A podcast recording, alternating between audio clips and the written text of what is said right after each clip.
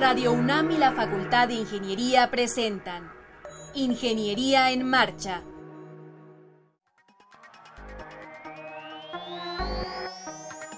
Un espacio dedicado a la divulgación del quehacer de la Facultad de Ingeniería. Ingeniería en Marcha. Le informamos sobre las innovaciones tecnológicas y de investigación. Orientamos en temas de autoconstrucción. Presentamos la cultura y las artes. Y compartimos nuestras victorias en el deporte. Ingeniería en Marcha. Un programa pensado para vincularnos con usted. Ingeniería en Marcha.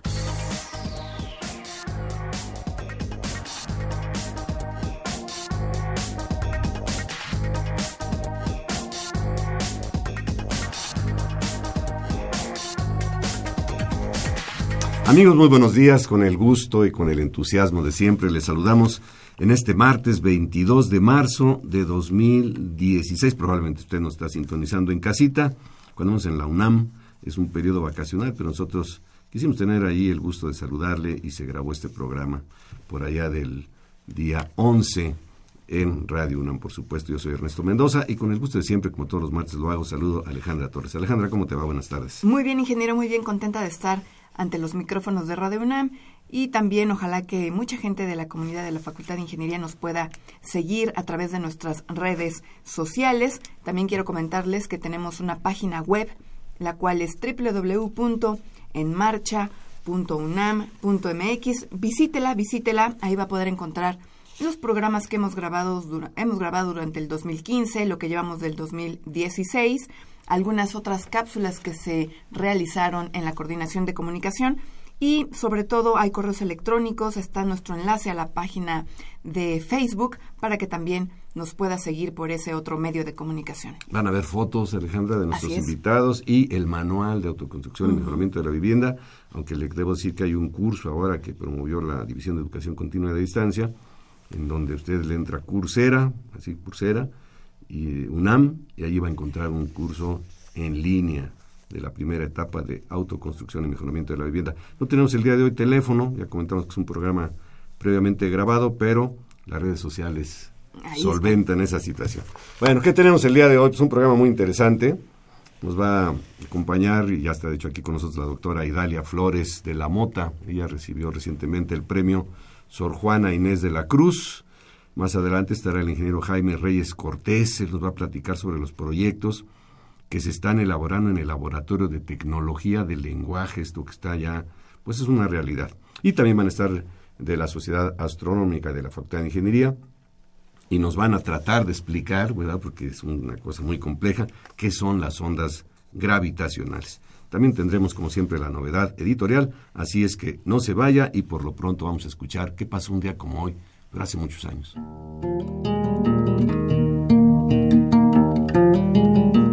Efemérides. Bien, pues un día como hoy, 22 de marzo, pero de 1904, el periódico estadounidense Daily Illustrated Mirror publica por primera vez en la historia una fotografía en color. Ahora algo que nos parece tan tan común y tan corriente, bueno, pues en 1904 fue la primera fotografía en color. En 1911 en Alemania se procede a la botadura del Kaiser, el primer crucero del mundo propulsado por turbinas. Y desde el 2004 se celebra el Día Mundial del Agua según la resolución número 47 de la ONU. Un día como hoy, pero en 1868 nació Robert Andrews Millikan, físico estadounidense Premio Nobel de Física en 1923. Y también el 22 de marzo de 1931 nació Burton Richter, físico estadounidense, Premio Nobel de Física en 1976. Bueno, estas fueron algunas de las efemérides que pudimos recolectar para comentarlas el día de hoy. Oye, eh, nada más déjame retomar la que leíste sobre el Día Mundial del Agua, caray. Eh, por ahí de principios de marzo se llevó a cabo eh, la edición número 28 del Congreso de Ingenieros Civiles de México y el tema central fue el agua. el agua. O sea, en la Ciudad de México ya es un problema grave, es un problema en el cual tenemos que participar no solamente el gobierno, porque casi siempre tenemos esa tendencia, el gobierno tiene la culpa de todo, yo no digo que no tenga parte de, pero también los ciudadanos podemos colaborar. Levantémonos con la mentalidad de cómo podemos ahorrar agua. La verdad es que es un, un problema que el día que explote, este, bueno, pues va a desatar probablemente hasta una guerra mundial. No estoy exagerando, es un problema serio, sobre todo aquí en la Ciudad de México, imagínense 2.200 metros sobre el nivel del mar y hay que subir agua. Y después hay que sacarla, ¿no? Entonces, este, cuidemos el agua. Desde luego, desde luego. Bien, ahora eh, tengo mucho gusto en presentarles a la doctora Idalia Flores de la Mota. Ella es el premio Sor Juana Inés de la Cruz de la Facultad de Ingeniería. Doctora, bienvenida, muy buenas tardes. Muchas gracias por la invitación. No, hombre, al contrario. Al contrario. La vemos muy sonriente y no es para menos. No, claro. Sí, muchas gracias. Es un honor. ¿Cuándo le entregaron su, su reconocimiento, la medalla? El 8 de marzo. El 8 de marzo. Sí. ¿En dónde fue? ¿Cómo fue la ceremonia? Fue una ceremonia en el Teatro Juan Ruiz del Arcón, Centro Cultural Universitario. Estuvo el señor rector, y eh, todas las que resultamos premiadas, 82 mm, creo que eh, mujeres premiadas, una por cada institución, escuela, centro este, de la universidad. ¿Qué se siente, doctora? ¿Qué se siente que le den un reconocimiento de esta naturaleza? Mm, pues la verdad, mucha satisfacción. Este, creo que es un orgullo, sobre todo en, estando en Facultad de Ingeniería, este el trabajo que realizamos este las mujeres en, en esta facultad que comúnmente es una facultad y sigue siéndolo mayoritariamente de hombres. Ya había algo ahí en la vida de la doctora, nos decía antes de empezar el programa que usted estudió en una secundaria que se llama... Sí. ¿En dónde está esta secundaria? Se llama Sor Juana Inés de la Cruz. Sí, es la secundaria número 41, Sor Juana Inés de la Cruz, que se encuentra en la calle de bueno, esa avenida es este Fray Servando Teresa de Mier y Congreso de la Unión. Fray Servando y, ah, pues sí, sí, la ubico, es Venustiano Carranza. Venustiano Carranza. Entonces, ¿qué representa para ser eh, Sor Juana, digamos? pues para mí, desde niña, como estudié en esta secundaria, siempre fue este un ejemplo a seguir. Un ejemplo a seguir porque a pesar de que en su época Sor Juana no pudo acceder a la universidad, este, ella se dedicó este, a cultivar no solamente la literatura, sino ciencia, este, incluso artes plásticas, etcétera. Es una mujer que se adelantó a su tiempo, decíamos antes de iniciar el, programa. Y entonces años después, después del bachillerato, la licenciatura, maestría, doctorado y demás, recibe el premio Sor Juana Inés. Entonces debe ser doblemente gratificante. Sí, sí, estoy muy contenta por eso. ¿Cómo no? ¿Cómo no, doctora? ¿Le parece si platicamos un poquito sobre su trayectoria eh, profesional en la Facultad de Ingeniería? Sí, claro. Yo entré a la Facultad de Ingeniería a estudiar la maestría. este, fui contratada como ayudante de profesor. posteriormente terminé la maestría eh, y comencé a hacer el doctorado. Cuando entré a la maestría tenía una niña chiquita, mi, mi hija Idalia, y este y cuando entré al doctorado tenía otra niña chiquita que se llama Isolda entonces sí fue un poquito complicado pero afortunadamente este pude terminar con ambas cosas. La maestría me fue muy bien me dieron la medalla Gavino Barreda. Entonces este bueno ahí seguimos. Me contrataron después ya como profesora de tiempo completo. Y he estado a cargo, este, esta es la tercera vez, dos veces anteriores eh, de la sección de investigación de operaciones. Y este y apenas en junio de este, del año pasado comencé nuevamente a estar a cargo de esta sección, donde tenemos la maestría en investigación de operaciones, la maestría en ingeniería industrial y el doctorado en investigación de operaciones. Doctora, para el público y bueno, también para nosotros, por supuesto, en palabras así muy sencillitas, ¿qué es la investigación de operaciones? Miren, la investigación de operaciones surge en la Segunda Guerra Mundial. Entonces, aunque tiene un surgimiento o un nacimiento un poco espurio, podríamos decirlo, de hecho el nombre era Investigación de Operaciones Militares. Y lo que se conformaron fueron equipos eh, multidisciplinarios de expertos ¿Para qué? Pues para poder hacer toda, toda la, investigación de todo lo militar que se tenía que hacer. Por ejemplo, de qué tamaño tiene que ser este un avión, de qué forma, de dónde hay que reforzarlo para evitar que caiga en el momento en que es bombardeado, este, o al menos que pueda, digamos, un poco planear hasta que pueda llegar a algún punto este, y aterrice, eh, el tamaño de las flotas, eh, en fin, todo eran operaciones militares que eran, había químicos, biólogos, ingenieros, matemáticos, físicos, de todo. Posteriormente, cuando termina la guerra, y sobre todo en Europa, los países que se vieron más afectados directamente por la guerra tenían que levantar sus economías y tenían que levantar y reconstruir los países y sus ciudades y todo lo que fue este destruido por la guerra. Y entonces, bueno, teniendo a estos eh, a este equipo eh, eh, de equipo de expertos este que habían estado trabajando durante la guerra, ¿por qué no seguir este haciendo uso de este conocimiento para poder levantar las economías? ¿sí? Porque, bueno, finalmente estos expertos hacían optimización, que es, digamos, bueno, pues cómo me sale más barato, cómo maximizo la ganancia, etcétera. Entonces, en cuestiones de economía, bueno, pues cómo le vamos a, hacer para tener una economía más robusta. Y en ese sentido, fue que se empezó a hablar de investigación de operaciones ya sin el apellido de militar. militar.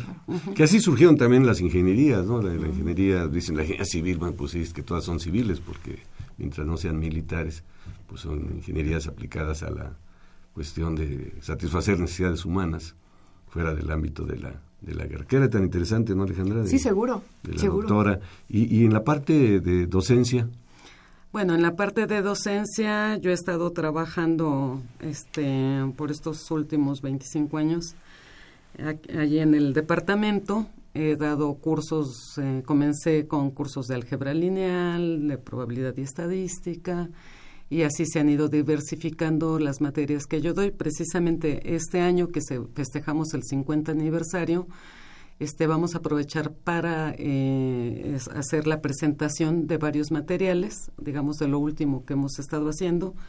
Ya les ah, este, diremos más en, este, en la entrevista que va a haber propiamente sobre todas las actividades que tenemos programadas, pero una de ellas es la presentación de un libro que elaboramos, eh, bueno, somos tres editores, cada, cada capítulo del libro son diferentes autores de diferentes países y el libro eh, fue editado por Springer.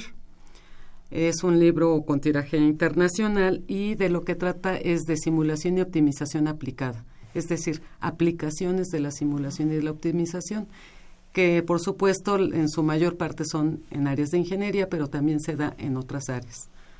Doctora, también eh, ha publicado varias, em, varios folletos, varios artículos eh, a lo largo de toda su carrera. Podríamos eh, destacar la programación dinámica. usted es autora. Em, es un es un libro que ya se ya se publicó en la Facultad de Ingeniería. Sí, de hecho, este vamos también a hacer la presentación porque apenas este salió publicado y es un, es un tema este, de la investigación de operaciones que es muy interesante, muy útil y, este, y que me da mucho gusto que, que vamos a tener esta presentación porque es un, ¿cómo podría decirlo? Una materia que se ha dado en la maestría que no ha tenido mucha popularidad. ¿Por qué? Porque llega a ser, eh, digamos, muy matemática sin, a pesar de que las aplicaciones son variadas. Eh, un, ejemplo que puedo citar es de un alumno que este, recién se graduó de la maestría usando programación dinámica para un problema de abastecimiento de sangre y de plasma de los bancos de sangre este, de la Secretaría de Salubridad. Bueno, pues una aplicación mejor no podría tenerse, o sea, es, algo que, que puede significar la diferencia entre la vida y la muerte, así de claro. ¿no? Exactamente. Doctora, ¿y sigue estudiando clase en ciencias básicas? En básicas. Porque nos comenta que empezó con álgebra, con todo ese tipo. No, de hecho, las, las, este, estas materias las di allí en posgrado, pero a donde he dado más que en ciencias básicas ha sido en ingeniería industrial. En la licenciatura. En la licenciatura de ingeniería industrial, la materia de investigación de operaciones. O sea, su área es la investigación de operaciones. Pues es algo muy importante. Este, usted hablaba de la reconstrucción, del fortalecimiento de pues no solamente de la infraestructura de las ciudades, sino de la economía de Alemania, de Japón, que quedaron totalmente dañadas.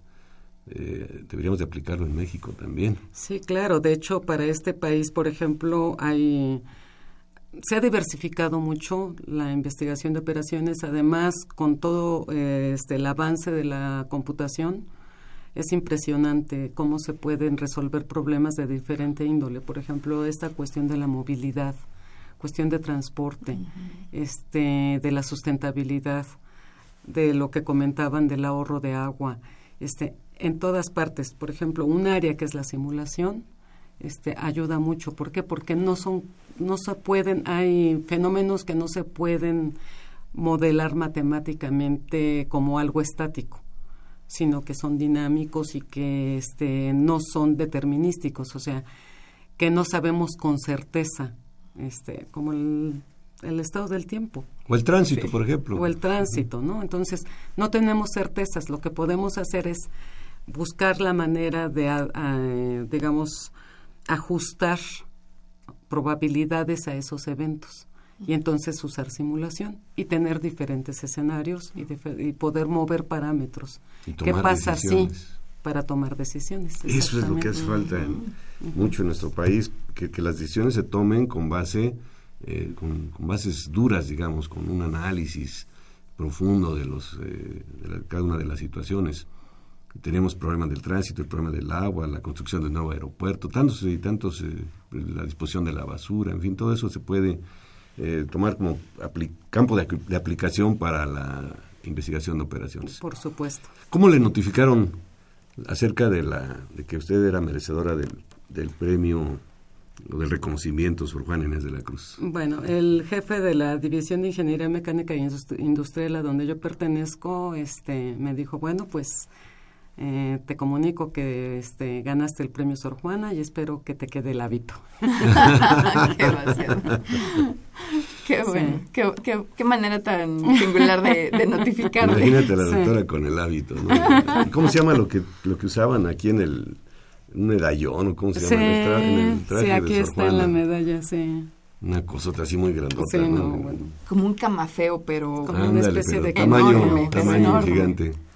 Bueno, eh, vamos a comentarle al auditorio que la doctora Idalia Flores ha recibido durante su trayectoria profesional eh, diferentes eh, cátedras. Recibió la cátedra especial Bernardo Quintana, Cátedra Especial Aurelio Benazzini, Vizcaíno y Cátedra Especial Mariano Hernández Barrenechea, otorgadas por el Consejo Técnico de la Facultad de Ingeniería de la UNAM, pero también recibió la medalla Gavino Barreda por mejor estudiante de la generación del posgrado en la Facultad de Ingeniería.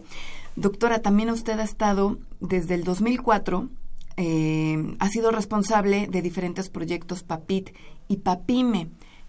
¿Qué destacaría de estos, de estos proyectos?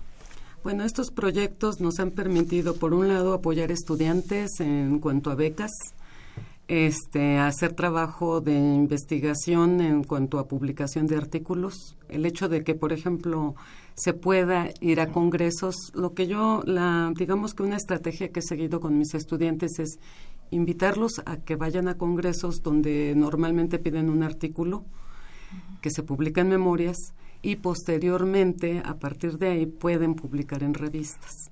Entonces, gracias a, por ejemplo, a proyectos PAPIT, es que, bueno, se ha podido dar el, el, este, el apoyo para que pagar, por ejemplo, este, la inscripción al evento, este, que podamos ir a, a los congresos, etcétera y de hecho este uno de mis alumnos este se está se va a graduar ya con este de maestría a través de la publicación de un artículo en una revista. Y, digamos que el camino fue ese. O sea, primero fuimos al, Congreso, bueno, primero ellos hacen su artículo, se somete, se ve si es aceptado, posteriormente les piden ya el artículo completo, este, se publica en las memorias y de ahí a él lo invitaron a publicar este, en una revista. Entonces se hizo el artículo para revista y este en breve, supongo que ya para el mes que entra él se va a estar graduando con un artículo este publicado en revista. A través de esa opción, la Facultad de Ingeniería ofrece para nuestro auditor también lo comentamos, tanto en el nivel licenciatura como maestría, varias opciones. En licenciatura son 10 opciones ahora que se tienen para que los alumnos se puedan titular. Eh, tradicionalmente era la tesis y el examen profesional, ahora hay muchísimas más. Con la idea no de facilitar, este, porque hay personas que han criticado esto, no, no es facilitar o regalar el título, no, simplemente es abrir posibilidades, adaptarnos a las épocas que estamos viviendo y que el índice de eficiencia terminal se mejore, eso sí es un hecho. Finalmente la misión de la UNAM es formar profesionistas que salgan a satisfacer las necesidades de la, de la comunidad, pero, pero que estén autorizados legalmente para eso, que estén licenciados en ello. Entonces, bueno, pues son 10 opciones, en maestría también se tienen. Yo creo que es una de las menos utilizadas, ¿no? La de los artículos técnicos. ¿Qué opina usted, doctor? Sí, claro. De hecho, en nuestra área en sistemas es el primero. Ah, va a ser el primero. Va a ser el primero. Entonces, y me da mucho gusto porque además él usó programación dinámica. Está todo muy pues, vinculado. para, para, una cuestión, por ejemplo, de bancos, de este, bueno, seguramente en algún momento les ha pasado que van a un cajero automático y no tiene dinero para, bueno, que normalmente usamos los cajeros para esto o para pagar algún servicio. Entonces, ¿cómo, cada cuándo, con qué frecuencia y qué, en qué cantidades este, surtir a los cajeros con efectivo para que no sucedan estas cosas, ¿no? Y fue a través de programación dinámica. Porque eso es bien molesto, va uno al cajero, se traslada. Pero va uno corriendo, regularmente. y, no hay dinero, entonces, ¿dónde hay otro? Y ya te trastocó todo. de eso trata el, el artículo. De, de mucha aplicación, todo lo que se tiene que aplicar este, en matemáticas, en programación dinámica y demás para, para poderlo lograr. Pues sigue siendo pionera la, la doctora Idalia Flores de la Mota, Premio Sor Juana Inés de la Cruz 2016. Así es. Sí, es de este año, ¿no? Sí, es de este año, y que lo recibió de manos del, doctor Graue, y que nos trae además la, la, medalla, si me la permite tantito, doctor, nada más para describírsela a nuestro auditorio. Le calculo que tiene, pues no sé, algunos 10 centímetros de diámetro, quizá por ahí más o menos, con el nombre de la doctora Idalia Flores de la Mota. Esto es en el anverso y en el reverso, pues el emblema eh, de la universidad, por mi raza hablará el espíritu, con el emblema tradicional que pues, todo el mundo conocemos. Felicidades, doctora, realmente merecido el reconocimiento por la trayectoria que se ha tenido y muchas gracias por acompañarnos aquí en, Ingeniería en Marcha. Así es, así es. Y bueno, seguiremos escuchándonos en Radio UNAM. La doctora Idalia Flores de la Mota va a seguir visitándonos más adelante en programas futuros aquí en Ingeniería en Marcha. Por lo pronto, muchas gracias, felicidades nuevamente y pues a seguir disfrutando. Muchas gracias. Al contrario, gracias a usted. Para conocer las novedades editoriales que se publican en nuestro país, no te puedes perder la Feria de los Libros. Escúchalo todos los lunes a las 14 horas por el 860 de AM. Bien, ya estamos de regreso en Ingeniería en Marcha y me da mucho gusto en presentar al ingeniero Jaime Reyes Cortés. Eh, Jaime, ¿cómo estás? Bienvenido. Hola, muchas gracias de nuevo por invitarme. No, hombre, al contrario, qué bueno que estás por acá. Vamos a hablar de los proyectos que se están elaborando en el Laboratorio de Tecnologías del Lenguaje, donde tú estás involucrado, donde estás adscrito. Y em, entiendo que, que aparte de, de muchos proyectos que se elaboran ahí, tú estás trabajando en el corpus de investigación en español de México del posgrado de Ingeniería Eléctrica y Servicio Social. Todo esto se reduce al 100 pies. Y que tú estás eh, utilizándola, pero ¿para qué parte, Jaime? Ok, sí, este corpus ya, ya está hecho, ya fue elaborado precisamente por uno de mis compañeros, Carlos Hernández Mena, eh, y bueno, y su equipo de, de colaboradores. Y precisamente la ventaja de este corpus es que es gratuito, está, es libre más bien, está puesto a disposición de, quienes quieran utilizarlo precisamente para aplicaciones de voz. Y precisamente una de esas aplicaciones yo lo estoy, lo estoy probando precisamente para reconocimiento de, de voz continua del español. Ese es el, proyecto en el que tú estás em, trabajando ahorita, Jaime. Sí, bueno, son dos proyectos que estoy, estoy eh, analizando. Esta parte de, de ver eh, qué tan bien reconoce este corpus, precisamente qué, qué tan le llamamos este error de word error rate o eh, tasa de error de palabras, ¿sí? Que también la idea es que ese error sea cero. Este error aproximadamente está en un 40%.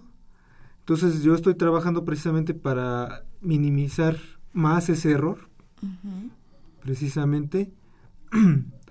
sí, y, eh, y pues estoy probando eh, ese, ese, este corpus con tres, tres reconocedores de, de voz continua, precisamente que son internacionales. Uno es Sphinx de la Universidad de Carnegie Mellon, el otro es eh, HTK de, que utiliza Microsoft y el último es Caldi que utiliza Google. Sí, entonces este, estoy revisando esa, esa parte precisamente para mejorar, mejorar el reconocimiento en, en ese sentido. A, ver, como que a mí no me, queda totalmente claro. lo que se está trabajando es en algún sistema que pueda reconocer la voz humana, en este caso este, el, idioma español. Estamos en lo cierto. O sea, ya hay algunos reconocedores de voz, pero están desarrollando alguno. Claro que sí. Y una vez que lo logren, ¿cuál será la aplicación? Precisamente las aplicaciones son muchas, este, depende de nuestra imaginación, realmente. Puede ser, eh, yo incluso estamos ahí en el laboratorio, estamos aplicándolo a domótica o hacer, digamos, eh, eh sistemas inteligentes o casas habitaciones inteligentes, en donde yo le pueda decir, este, ábreme la puerta, voy llegando, ¿no? O este, eh, enciende, enciende el calentador para que me voy a bañar, no sé. Oye, ingeniero, yo tengo una, una, pues una curiosidad. ¿Cómo funciona la cuestión esa de, del, del WISE o los GPS? Que uno lo pone en el automóvil y de repente le dice a 200 metros de vuelta a la derecha. ¿cómo, ¿Cómo funciona eso? Hablando en el tema que estamos abordando, que es la cuestión del lenguaje, porque a veces viene una voz ahí como con acento español. Ah, bueno, Hay ocasiones mezcla inclusive español con inglés, dice a 200 eh, metros, turn to the left, por ejemplo, dicen, ya mezcló ahí español con inglés. ¿Cómo funciona de, eso? De hecho, este, tiene dos partes, la de reconocimiento y la de, la de síntesis. La parte de reconocimiento es un reconocedor también este, muy famoso que se llama Siri, Siri que se utiliza en dispositivos móviles. Eh, pero eh, con este, tú le dices, yo quiero ir a, a, a Radio Nam Estoy en Radio UNAM y quiero ir a Ciudad Universitaria. Estoy en Radio UNAM y quiero ir a, Ciudad Universitaria. Así es. Entonces, eh, busca, ahí se conecta a Internet, se conecta a Internet el reconocedor y, lo procesa en este lo procesa en línea, te regresa lo que reconoció precisamente y te desglosa las instrucciones ya ya definidas. Pero es con enlace satelital también. Con enlace satelital tienes que tener una conexión, este, muy buena conexión, precisamente eh, para satélite.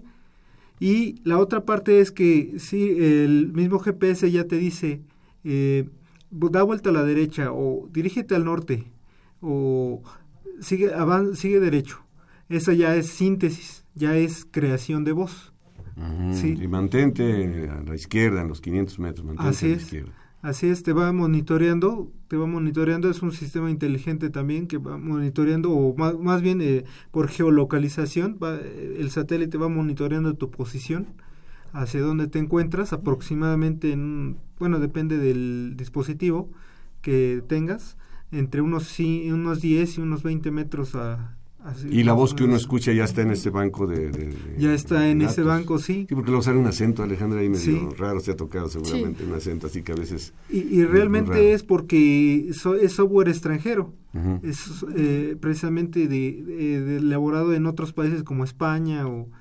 ¿sí? Entonces la idea de, de nosotros es tener nuestro propio software y que sea eh, la voz de, por, por, ejemplo, de una persona de aquí de la Ciudad de México, ¿no?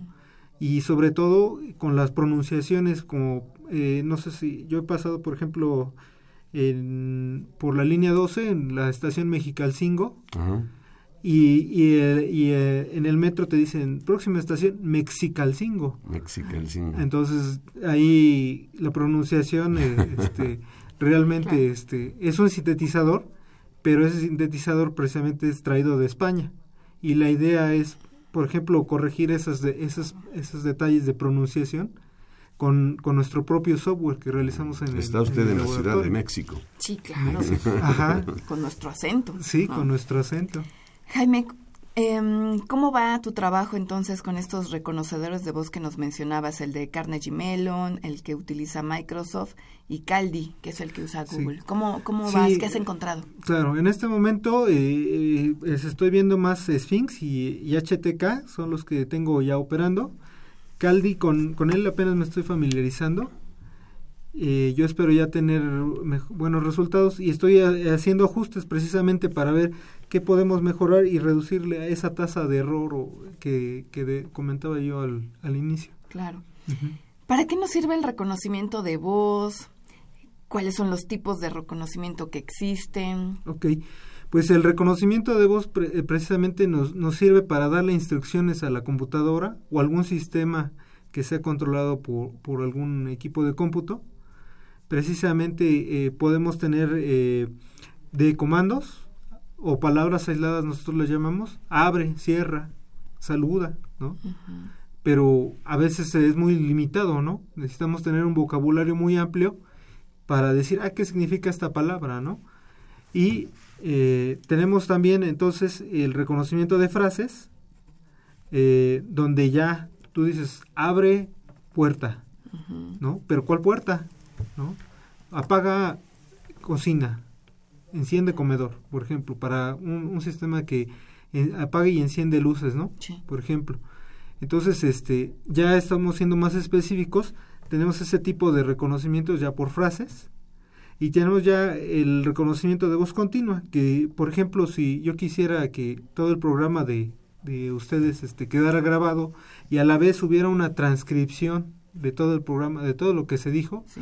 ya estaríamos hablando de un reconocimiento de voz continua, ¿no? O sea, que, que esa, es la, esa es la meta también, ¿no? Tener reconocedores de ese tipo.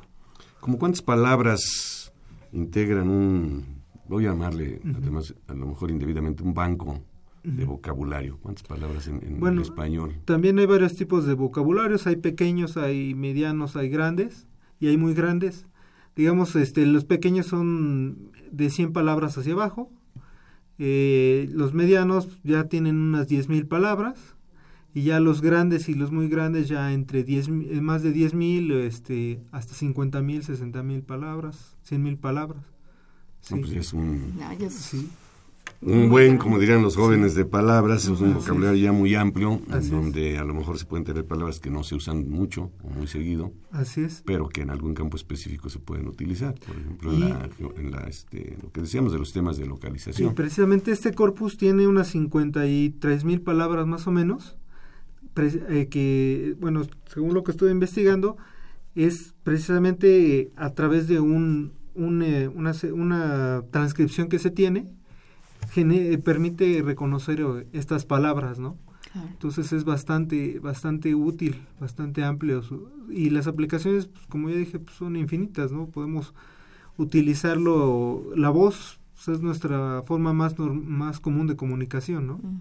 Entonces, eh, pues la idea es que si tú, tú tienes algo que, algo que quieras decir, lo expreses y recibas una respuesta de la máquina, ¿no? Claro.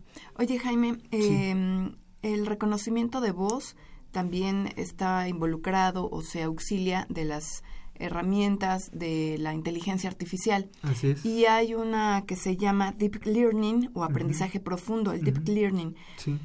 ¿Qué es esto? Ok.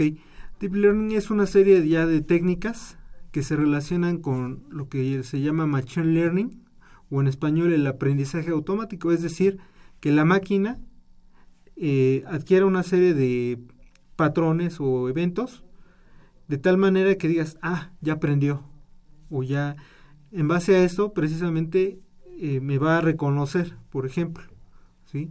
A ver, no me quedó muy claro, Jaime. Bueno, a, a final de cuentas, eh, nosotros eh, recibimos una lección, por ejemplo, vamos a la escuela y recibimos una lección, ¿no? Sí, ¿Ok? Entonces, ¿cómo sabemos que aprendimos? Cuando aplicamos lo que sabemos. claro. ¿Estamos de acuerdo? Sí. Entonces, la idea es hacer eso, pero con la máquina. Ese es, digamos, el aprendizaje, o le llamamos aprendizaje automático. Pero, pero aquí es algo más que la memoria. Así es. Porque está prendiendo la máquina. Es, algo tremendo, ¿no? Es que hace rato yo estaba pensando, yo no tomo café, pero a lo mejor llega alguien y le dice, a ver, prepárame un café con dos de azúcar. Este, y que lleve una de crema. Así es. Entonces la máquina podría almacenar eso en la memoria de las siguientes que llegas, prepárame un café como me gusta. Reconoce la voz de, del jefe, digamos, y le se lo va a preparar con dos de azúcar. pero eso es memoria. Eso es memoria, bueno, Pero aprendizaje es otra cosa, no es que aprendiera, este, no sé. Eh. En realidad ya el aprendizaje diríamos que, que se le está mostrando a la máquina una serie de actividades que va a hacer, a, final de cuentas. En este caso, el deep learning o aprendizaje profundo ya es una serie de, técnicas o algoritmos eh, que se están utilizando basados en representaciones de, de datos yo, haz de cuenta, yo tengo una foto, ¿no? Ah, pues si, si yo tengo una foto de una persona, pues a lo mejor es alguien que yo conozco, pero yo como sé que lo conozco, ¿no? ¿Sí? Entonces, que, ah, porque tiene ciertas facciones, tiene cierta... Eh, eh, rasgos. rasgos que yo puedo identificar. Entonces, la máquina, eh, la idea es mostrarle a la máquina ejemplos, ejemplos de fotos, por ejemplo, o de voces, en este caso de palabras o de frases, que queremos que entienda. Pero entonces a partir de ese ejemplo, lo que va a hacer la máquina es descomponerlo en cosas más, más significativas para ellos. Son patrones, digamos, más simples. Entonces, ese es el deep learning. De, una, de un ejemplo, lo que va, va haciendo, va desglosándolo, va descomponiéndolo en cosas, digamos, estamos partiendo de un alto nivel, que ya es la cara en sí, y lo estamos descomponiendo en patrones más sencillos, que, puede, que para la máquina pues, serían patrones, digamos, eh, numéricos, por ejemplo, que ya la máquina diga, ah, toda esta serie de patrones me representa la foto de esta persona, ¿no? Entonces, está medio difícil, ¿eh? Y que la próxima vez que vea a esa persona la va a reconocer. Y que la, exacto, y ya es una, y precisamente ese el aprendizaje se da cuando diga, ah, este es fulanito, ¿no? O este es perenganito. Y a él le gusta el café. Y a él le gusta el café, exacto. ya no el americano, ¿no? Ajá, y en, y en este caso de, precisamente de servirte el café, ya no solamente estamos hablando de reconocimiento. El reconocimiento implica ya también, ah, dijiste estas palabras en este orden Ah, ok, pero eh, ya implica otra área de precisamente eh, que no es eh, muy, muy conocida, que es la parte de la comprensión del lenguaje. ¿no? Porque, ah, tú dijiste, yo quiero café con dos de azúcar y, uno, de, y uno de crema, ¿no? Ah, entonces, ¿qué implica? ¿No? La comprensión, precisamente, el significado de toda esa, esa serie de oraciones que tú dijiste, ¿no? Y que me llevan precisamente al que, a que la máquina me dé mi café como yo lo quiero. ¿no? No, eso, es sorprendente.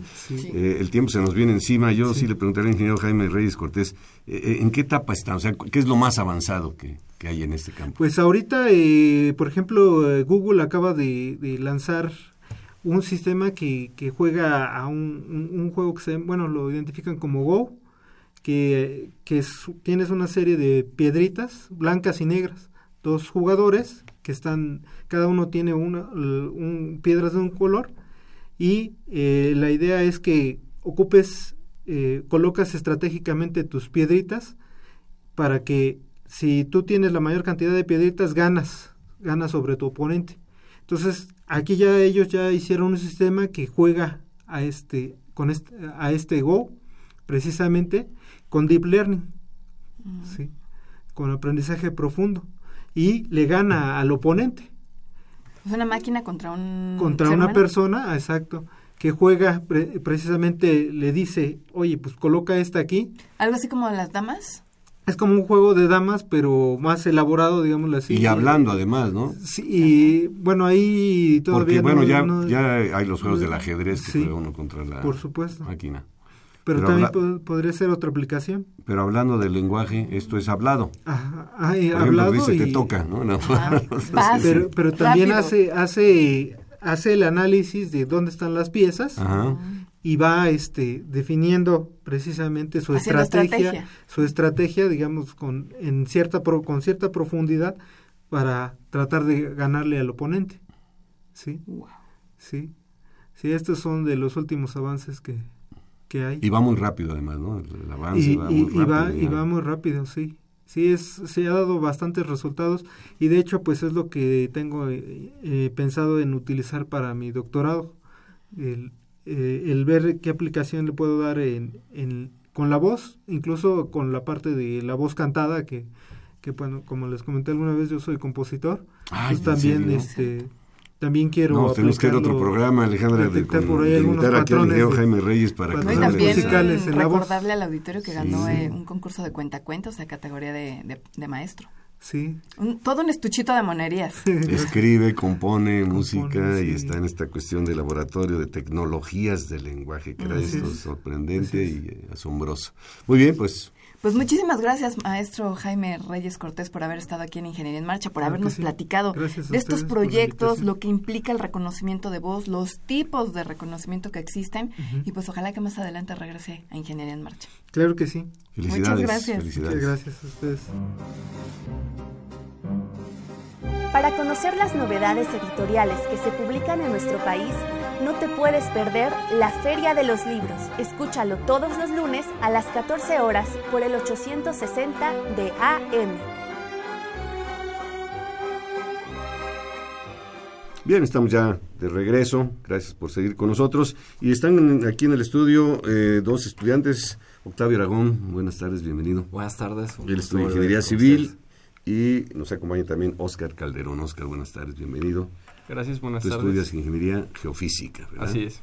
Pero ambos forman parte de una sociedad que es bien activa, muy productiva ahí en la Facultad de Ingeniería, SAFIR, la Sociedad Astronómica de la Facultad de Ingeniería. Nos trae un tema que ya Alejandro había adelantado, es bastante complicado, así es que vamos a pedirles que nos lo pongan en términos que lo podamos entender muy bien, muy clarito, y son las ondas gravitacionales. Pues em- entramos en materia de, de- de- ¿qué son las ondas gravitacionales? Entramos de lleno.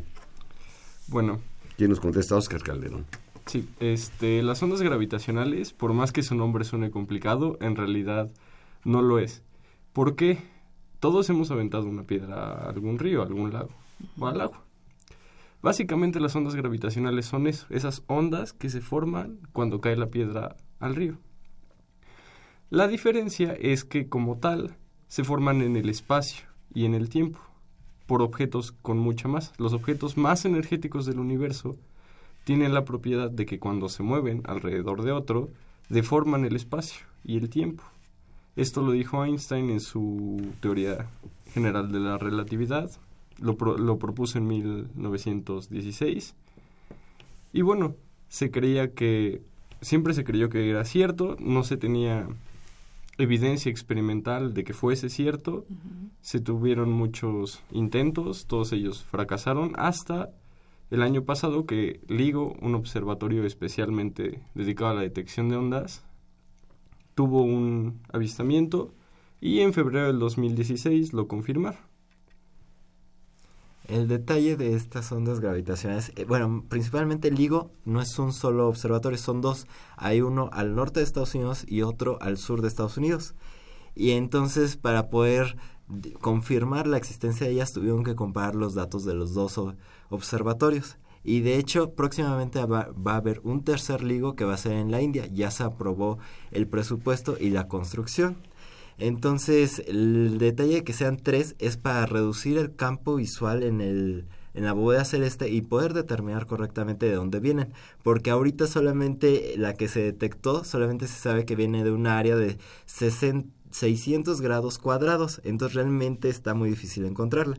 Entonces al tener más detectores se va a poder reducir la parte de la bóveda celeste donde se encuentra la- el origen de las ondas gravitacionales. A ver, entonces, el experimento LIGO lo que hace es poder visualizar estas ondas.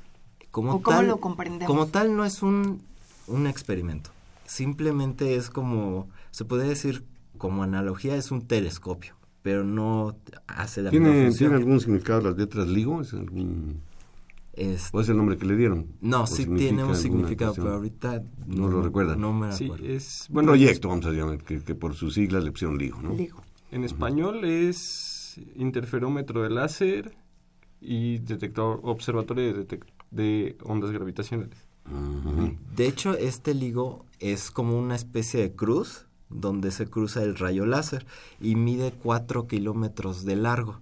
De hecho, se ha intentado hacer con interferómetros más pequeños, pero por lo difícil que es detectarlas, lo tuvieron que hacer así de grande.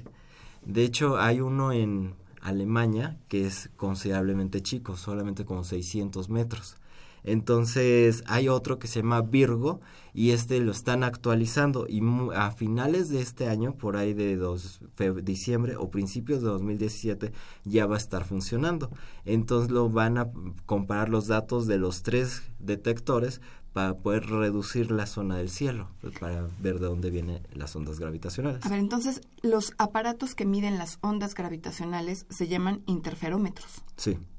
Y para que nos lo podamos imaginar, un interferómetro es semejante o parecido a un telescopio. No, es un rayo láser. Ah, de acuerdo. que llega a un espejo que lo divide en dos otros rayos láser y forman una especie de cruz. Luego en los otros extremos hay otros espejos que rebotan los rayos láser. Cuando la onda gravitacional pasa por el rayo láser, crea una ondulación. Y entonces eso es lo que se detecta por la onda gravitacional. Lo que se detectó ahora fue la colisión de dos hoyos negros. Uno de 29 masas, sol- no, 29 masas solares y el otro de 36 masas solares. Cuando se formó un solo hoyo negro, al fusionarse esos dos, resultó uno de 62 masas solares. Y justamente en estas, para poder detectar esa onda, se había hecho anteriormente una simulación. De hecho, a principios de los años 90, científicos que estaban tratando de detectarlas y científicos que estaban haciendo la simulación habían hecho una apuesta a ver qué sucedía primero, lo- lograr hacer la simulación o lograr O detectarlas. Y los que apostaron por primero detectarlas perdieron la apuesta. Y entre los que estaban haciendo la simulación está el doctor Miguel Alcubierre Remoya, director del Instituto de Ciencias Nucleares de la UNAM. Muy bien. Entonces, las ondas gravitacionales las produce el movimiento realmente del, de este cuerpo celeste, vamos a llamarle, porque bueno, lo de tirar la piedrita creo que todos lo hemos hecho, vemos las ondas, aunque a veces uno tira también los patitos famosos, ¿no? También. pero eh, echa una piedra y son las ondas. Y cuando estaba hablando, eh, este, Oscar, yo pensé que era así como la turbulencia que se genera cuando va un avión, que va, o un barco también en el mar, que van generando la, la estela esa, ¿no? La, la famosa turbulencia, pero no es eso. Puede decirse que sí, en realidad podría asemejarse a cualquier perturbación en un medio. Podemos tener un mantel para asemejar el, el espacio-tiempo, la dimensión de una dimensión del universo y aventar cosas ahí y esas onditas que se producen es exactamente las ondas gravitacionales como tal. Técnicamente cualquier objeto produce ondas gravitacionales. La cuestión es que son de muy muy muy baja energía. Entonces, incluso los objetos más poderosos del universo producen ondas que pierden energía muy rápido y son muy difíciles de, de detectarlas. Estas ondas producen un movimiento que para que lo veas tienes que poder ver algo más chico que un átomo, mucho más pequeño incluso. Bueno, jóvenes, ¿y por qué son tan importantes las ondas gravitacionales? ¿Por qué, por qué es relevante conocer eh, o, o poder definir que ya se ha podido comprobar que Einstein tenía razón desde Y detectarlas 1906? también, como nos dicen. Anteriormente, en el caso de los hoyos negros, se sabía que existían porque se veía el movimiento de las estrellas alrededor de ellos. Con esto se confirma al 100% la existencia de hoyos negros y próximamente este se podrá ver también las colisiones de estrellas de neutrones o detectar también las supernovas porque esas también crean ondas gravitacionales. Para que un cuerpo masivo genere ondas gravitacionales tiene que ser eh, grande. ¿Una estrella lo puede hacer? cuando muere, justamente es en el caso de la supernova. Una estrella es mm, debe de tener varias masas solares y cuando mueres explota como una supernova. Esa explosión genera ondas gravitacionales. Tienen que ser cuerpos muy, muy masivos. ¿Y qué efecto hacen esas ondas gravitacionales sobre otros cuerpos celestes? Lo, curioso de las ondas es que tienen la propiedad de cambiar cómo transcurre el tiempo. Al final es una variación en el tiempo y en el espacio. Y lo que hizo LIGO, y gracias a eso los pudo detectar, es que el láser midió, más bien cambió su trayectoria, se movió un poco más lento y otro más rápido. Pero la luz viaja siempre a la misma velocidad, eso también lo dijo Einstein. Entonces, ¿qué tuvo que pasar? Tuvo que cambiar el tiempo en una de las dos ondas. Es lo que hacen las ondas. Puede decir que atrasan el tiempo, que se mueve más lento. Como si fuera un tipo de interferencia, digamos. Básicamente. Una barrera, ¿no? Que tuvo que atravesar esas ondas, se tardó más. justamente. Y ese, ese, Oscar, ese atrasamiento de, del tiempo, ¿de cuánto estamos eh, hablando? ¿Lo pueden definir? ¿Se, sabe de cuánto se atrasa? Sí se sabe, pero en realidad es imperceptible, es alrededor de un pico segundo. Punto. Una vacilada. Ajá, sí. Pero ocurre. Punto un montón de ceros, uno. Ajá, exacto. Y se sabe que ocurre. La cuestión es que ah, para nosotros no tiene relevancia, no nos afecta en nada, no lo sentimos, pero está ahí. De hecho, el descubrimiento de las ondas gravitacionales, el poder medirlas es como reinventar los telescopios, porque hasta ese, este momento solo podíamos usar la luz para obtener información del espacio. Aquí ya no. Aquí medimos una perturbación para obtener información de los cuerpos que incluso no podemos ver como tal. Este tema de la los temas que, que toca la Zafir son tan apasionantes que yo aprovecharé ahorita para que ustedes hicieran la invitación a las personas interesadas en el tema. Ustedes dan cursos, eh, creo que todos los, todas las semanas. Este, si nos puedes decir, por favor, eh, Octavio. De hecho, por estas fechas estamos en un curso de astrofotografía. Posiblemente después volvamos a abrir otro. Y de hecho, eh, les enseñamos a tomar fotos del Sol, de nebulosas, de planetas.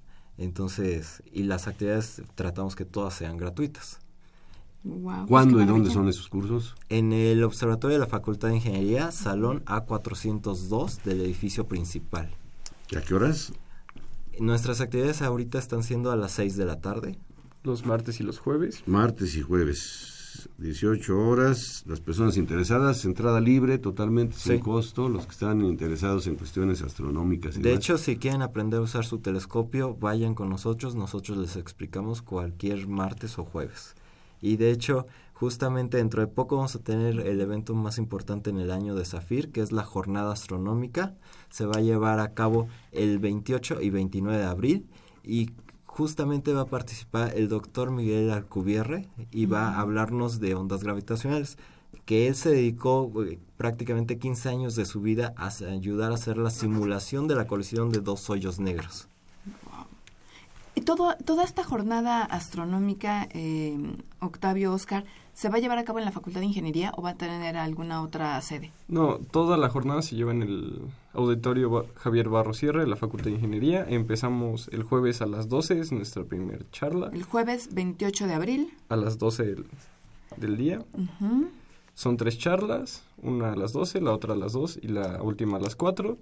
Y el viernes empezamos igual a las 12, 2 y 4. La de clausura es la del doctor Alcubierre, que sería el viernes 29 a las 4 de la tarde. Para poder asistir a, a las cualquiera de estas pláticas que ustedes ya tienen organizadas, ¿Es necesario ser miembros de SAFIR o simplemente con que hayan escuchado el programa, hayan visto algún cartel que ustedes van a, pegar por la facultad o por otras escuelas de la UNAM, puede llegar? Sí, cualquier persona puede ir, es de libre acceso y con que tenga interés es más que suficiente. Perfecto. ¿Tienen pues página web? Perdón, ¿tienen página web para poder ver las, las conferencias, los títulos de las conferencias, quiénes van a asistir? Este, nuestra página es safir.unam.mx y también nos pueden buscar en Facebook como Sociedad Astronómica de la Facultad de Ingeniería de la UNAM. Perfecto. Y ahí ponemos todos nuestros eventos, todas las conferencias y aparte estamos compartiendo distinto tipo de información. A veces les compartimos de constelaciones, les estamos recomendando libros. Entonces es muy padre que nos sigan en Facebook. Sí, claro, claro. ¿Ibas a comentar algo, Oscar? No, yo ah, les iba a preguntar lo mismo que le pregunté al ingeniero Jaime Reyes en la sección anterior. ¿Cuáles son los, vamos a llamar así, descubrimientos relevantes de los últimos días? De los campo de la astronomía. No, no, no nos digan mucho nada más alguno que otro. Pues más que nada, ahorita lo más importante en astronomía es ondas gravitacionales. Es de lo que se habla. Sí, es el tema más importante. De hecho, por ejemplo, la velocidad que llevaban los hoyos negros al colisionar era 60% la velocidad de la luz lo cual es muy impresionante.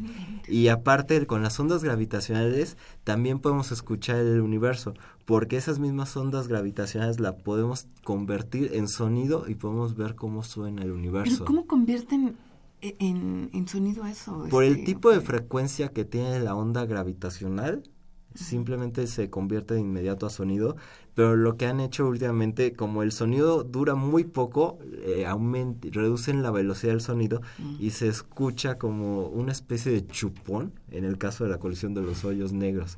Todavía falta de ver cuál es el sonido que nos va a dar una supernova o una colisión de, una de dos estrellas de neutrones, que lo cual va a ser en el caso de estrellas neutrones, el experto es el doctor Danny Page del Instituto de Astronomía. Entonces, como que cada aspecto de estas ondas gravitacionales tiene un distinto investigador experto en cada ámbito de las ondas gravitacionales y nos va a ayudar mucho en observaciones astronómicas en la actualidad. Claro. Bueno, antes de que sigamos avanzando o que nos hagan señas de que el tiempo se está agotando, mencionaron en el transcurso de, de esta charla, híjole, ya nos dicen tres minutos, mencionaron estrellas de neutrones. ¿Esto es algo nuevo o cómo lo conocíamos? Yo me quedé en que había estrellas de diferentes colores, que ya cuando se van a morir este, cambian de nombre, pero ¿a qué se refieren las estrellas de neutrones? A ver, Oscar. Como tal, las estrellas de neutrones es algo que queda cuando una estrella muy grande muere. El Sol no va a formar una estrella de neutrones, va a tener otro tipo de muerte, pero cuando tienes mucha masa, mucha, mucha masa en un espacio muy pequeño, empieza a colapsar por gravedad, se empieza a juntar más las estrellas de neutrones es un remanente de tal modo que cuando se empiezan a juntar, forma, se rompen los átomos. Quedan protones, neutrones, electrones, que son lo que forma un átomo. Ya de ahí ya no alcanza la fuerza de gravedad para seguir separando estos enlaces y solo quedan partículas elementales formando una estrella. Si la estrella que murió hubiera sido mucho más masiva, ya pasaríamos a tener un agujero negro. Por ejemplo cuando el Sol se muera, va a ser un agujero negro? No, en el caso del Sol se va primero a convertir en una giganta roja, después lo más posible es que se expanda, explote y se convierta en una enana marrón, que prácticamente va a dejar de emitir luz. ¡Qué impresión! ¡Qué impresión! Bueno, eso, va a ocurrir en muchos millones. Nosotros ni nuestras generaciones los va a tocar afortunadamente, ¿verdad? De hecho, para eso falta aproximadamente 4.500 millones de años. Ya la hicimos. Imagínate. Bueno, pues muchas gracias, Octavio Aragón, Oscar Calderón, estudiantes de Ingeniería Civil y de Geofísica respectivamente. Gracias por ilustrarnos sobre estos temas y la invitación para que los interesados se acudan al salón A402 del edificio principal de la Facultad de Ingeniería, martes y jueves a las 18 horas. Ahí van a aprender muchísimo sobre astronomía. Muchas gracias. Bueno, solamente comentarles que del 28 de marzo al 11 de abril en el centro de docencia que está en la Facultad de Ingeniería, el maestro Jaime Reyes Cortés va a impartir un curso que se titula Elaboración de material didáctico con software de edición de video y audio. Esto va a ser de las 4 a las 7 de la tarde, repito la fecha, del 28 de marzo al 11 de abril. Pues nos vamos, le agradecemos que nos haya sintonizado. Quiero agradecer también la participación de Pedro Mateos en la producción del programa y del señor Miguel Ángel Ferrini en los controles técnicos. Le esperamos el próximo martes, 12 horas, 8.60 de AM en Marcha. Hasta entonces. Radio UNAM y la Facultad de Ingeniería presentaron Ingeniería en Marcha.